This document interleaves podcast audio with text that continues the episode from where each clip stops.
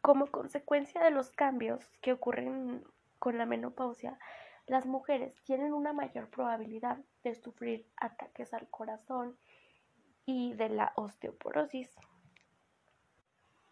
Bueno, esto va a depender mucho de la buena alimentación y actividad física que lleve la mujer durante su vida, ya que, bueno, sabemos que es muy importante el consumir frutas, verduras, mm, pues los cereales, que son pues el maíz y el trigo, eh, también estos alimentos ricos en proteínas, que bien sabemos que son pues los mariscos, el pollo, el pavo. Ah, y estos otros alimentos que son como las lentejas, los guisantes.